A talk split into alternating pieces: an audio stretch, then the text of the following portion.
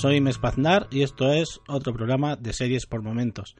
Ante todo, quería daros las gracias a todos por escucharnos y por el grato recibimiento que ha tenido el nuevo blog.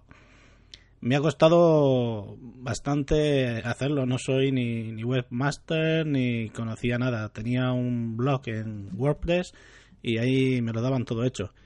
Pero gracias a gente como Emilcar, Nacho Cue, Álvaro Bernal y otros tantos amigos que nos seguís en Twitter y que nos conocemos del, del Murcia, he conseguido acabarlo tal y, y, como yo lo tenía en mente, que era lo, lo que más quería. Muchas gracias compañeros por, por toda vuestra ayuda y, y perdonar por haber dado tanto el follón y haber sido tan pesado.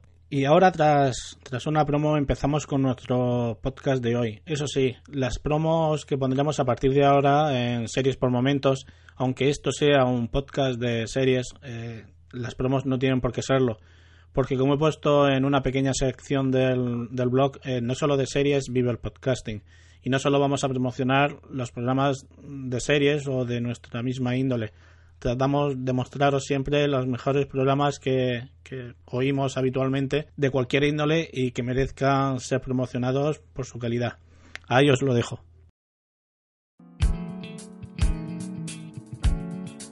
Promo de cotidianos toma 44. ¿Cómo le explicamos a mi madre que es cotidiano? Tu madre ya sabe lo que es un podcast. Es un podcast semanal de noticias donde comentamos todo aquello que nos ha llamado la atención de las portadas de los periódicos. En 30 minutos. Aproximadamente. ¿Y dónde nos puede buscar? Mamá, tienes que irte al icono ese del zorrillo abrazado a la bola del mundo en el rincón de la izquierda y ahí pones cuotidianos.es y encuentras toda la información para poder suscribirte a iTunes, mandarnos un mail o incluso seguirnos en Twitter como cuotidianospod. Pero si tu madre no tiene Twitter, ella nada más conoce YouTube. Me para allá, YouTube es Dios. No, YouTube y Ubuntu. Será Ubuntu. Eso lo explicas tú.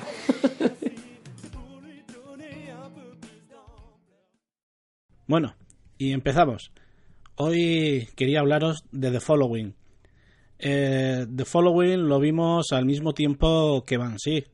Y la segunda, Banshee, eh, me dejó bien claro que era lo que iba a ver desde el primer momento. Sin embargo, The Following no lo, no lo hizo así. Me mostró un gran piloto que con algo más de media hora nos podía haber dado un, una buena película para un viernes por la noche. Pero como piloto me dejaba varias dudas, entre ellas cómo continuarían la historia, capítulo tras capítulo, pero no sé, me gustó mucho, me gustó bastante, pero todo denota que vamos camino a tener otro momentazo flash forward. De Banshee os hablé la semana pasada y aunque no he coincidido en nada con otros podcast que la tachan de ser una mierda, a mí la verdad es que me entretuvo bastante, que es de lo que se trata, y no me dejó haciéndome preguntas sobre, sobre cualquier cosa. Me enseñó lo que tenía que enseñarme y me seguirá enseñando lo que me tenga que enseñar. Pero en esta otra, a pesar de que ha sido bastante impactante, como os he comentado, que me ha encantado, me repito, ha tenido momentos de, no sé, la serie a mi parecer ha tenido más bombo y platillo del que de, debería, ya que durante los 45 minutos que, que dura el, piloto nos vuelve a mostrar una vez más lo, lo, que muchos habíamos visto ya en, en el prepiloto. A ver, ¿para qué ponemos un prepiloto contando todo lo que vendrá en el piloto? Eso se debe hacer después del estreno, o bien lo colocas como extra de los DVDs. Eh, hablas del montaje, hablas del desarrollo de los personajes, de cómo te ha costado, te ha dejado de costar el, el montar el piloto, pero no lo hagas antes.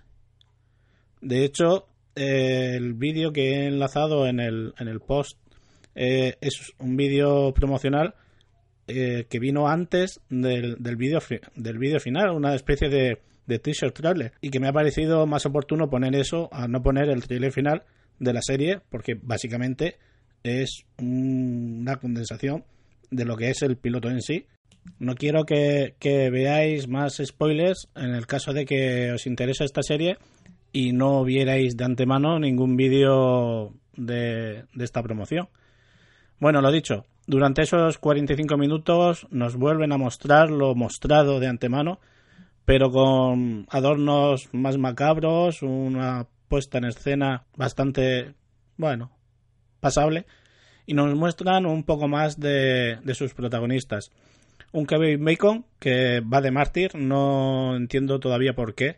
Se le ve muy feliz durante los flashbacks que aparecen y que muestran su relación amorosa durante eh, durante no, tras el, tras el encarcelamiento de, del, asesino en serie y es un ex agente del FBI que a pesar de llevar marcapasos el payo se pimpla el vodka como si fuera solán de cabras y bueno, no sé yo lo que pensará el cardiólogo de mi padre, pero no creo que será muy bueno.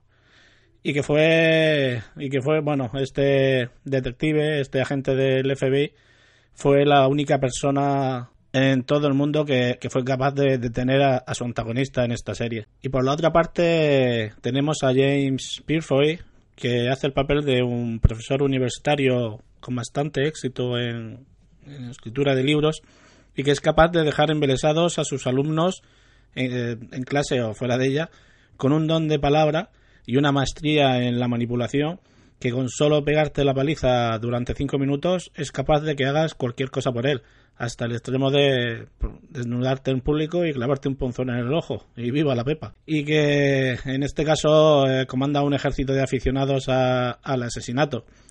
Eh, los cuales van dejando en todas las, las escenas de, de, crímenes palabras y signos de las obras de Edgar Allan Poe tal y como este asesino en serie solía hacer cuando, cuando estaba en libertad. Parece un poco increíble, pero eh, a todos nos puede venir a la memoria y todos conocemos el, caso de Charles Manson y de cómo fue capaz de convencer a otras personas para que fueran asesinando en su nombre. Y entre todas las manías y obsesiones que este asesino eh, tiene de Alan Poe, es sobre todo remarcable el que piensa que, como él, que los ojos son el espejo del alma y como tal es la marca que, que él deja en sus víctimas, ofreciendo un momento especialmente desagradable cuando habla sobre los siete tendones que conectan el, el ojo al cerebro y el esfuerzo que le cuesta al cortarlos, algo que,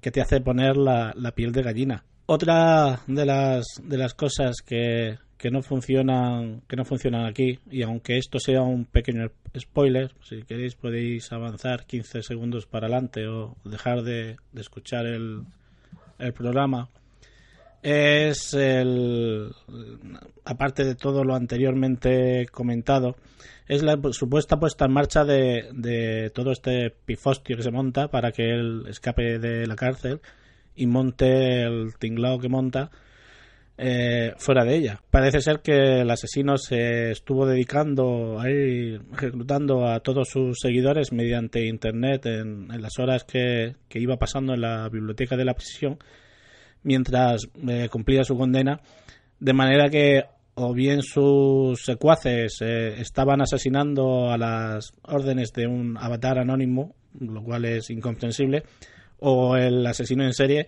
se había mostrado públicamente sin que nadie de las autoridades o personas de la ley que estuvieran al tanto de, su situación eh, se enteraran de lo mismo. Algo que, es un poco también eh, flipante. Y que también, y que también abusan mucho en, en, escenas cuando están ellos juntos dialogando, sobre todo en la cárcel, que no hacen más que memorar esas clásicas escenas entre Aníbal Lecter y Clarice Starling en El silencio de los corderos. Pero bueno, como también os comentaba al principio, de alguna manera, y como he leído por ahí, es cierto que, esta frase no es mía, pero que, realmente expresa lo que he sentido cuando he visto tanto el primero como el segundo capítulo. Y es que parece que, alguien había puesto un cartel ahí colgando que dijera actualmente no podemos crear ninguna historia inquietante de, mediante el diálogo, así que por favor tengan paciencia con nosotros. esto no es muy bueno, no es muy bueno. Esta serie eh, viene de la mano de Kevin Williamson.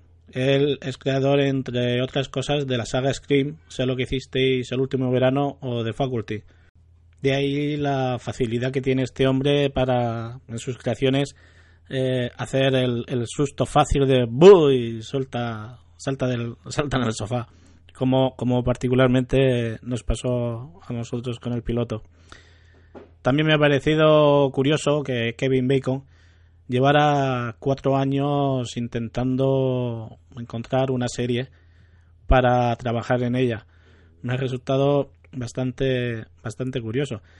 El, espero que todo este trabajo que, le ha llevado encontrar una que, le viniera bien, porque es cierto que el, personaje le viene bien, eh, no se vaya ahora en una serie de, de una sola temporada y que no pase a la historia de la televisión como otro fracaso con un, con un gran piloto. Me ha parecido también gracioso el, encontrar eh, la noticia de que Kevin Williamson eh, comentaba que es que me parece me parece muy gracioso decía que que Hardy el personaje que interpreta Bacon es lo más parecido que puede haber a Jack Bauer por Dios, este hombre debía de lavarse la boca con jabón después de, después de haber dicho eso. Bueno, espero por todos ellos y por todos nosotros que se centren en los guiones y en los diálogos y que no nos tengan que pedir paciencia, ya que eso debían de haberlo tenido listo antes del lanzamiento. Este es un gran piloto. Tiene bastantes agujeros, pero bueno, no deja de ser un, gran piloto que, entretiene. Espero que os guste y espero de nuevo que sepan encauzar la historia como verdaderamente deben hacerlo. Me despido de vosotros una semana más. Espero que, que nos podamos oír en el próximo capítulo de Series por Momentos. Y sí os pediría, por favor, que valorarais el podcast en iTunes para poder ir dándole más movimiento al, al podcast. Muchas gracias por todo, muchas gracias por vuestras felicitaciones por el nuevo blog y nos oímos la próxima semana. Un saludo.